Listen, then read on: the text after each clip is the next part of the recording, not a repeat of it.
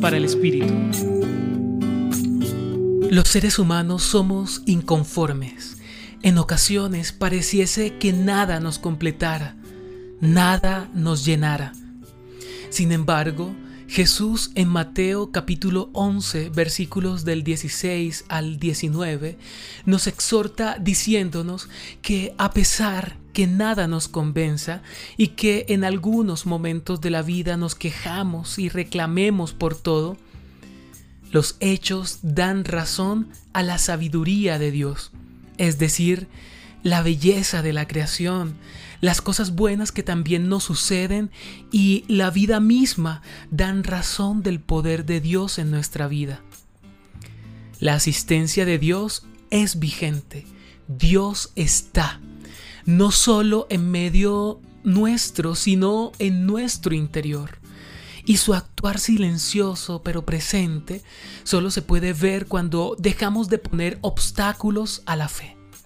Esto es, cuando sin tanto pretexto, sin tanta pregunta, sin tanta objeción, decidimos no solo creer en Dios, sino también creerle.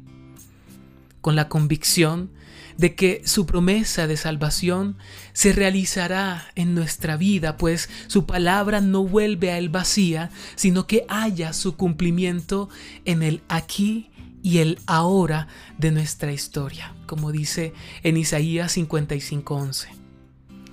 El vacío de tus inconformidades tiene la forma de Dios. La forma de tus soledades tiene la talla de Dios. La medida de tu duda encaja perfectamente en la respuesta que Dios te da a cada instante, cuando respiras, cuando te mueves a ayudar, cuando sueñas y eres creativo, creativa para buscar la realización de esos sueños, cuando te encuentras con los tuyos y en una palabra, en una mirada, un abrazo, Dios te dice, aquí estoy. Los acompañó Ramiro Salas del Centro Pastoral San Francisco Javier, Pontificia Universidad Javeriana.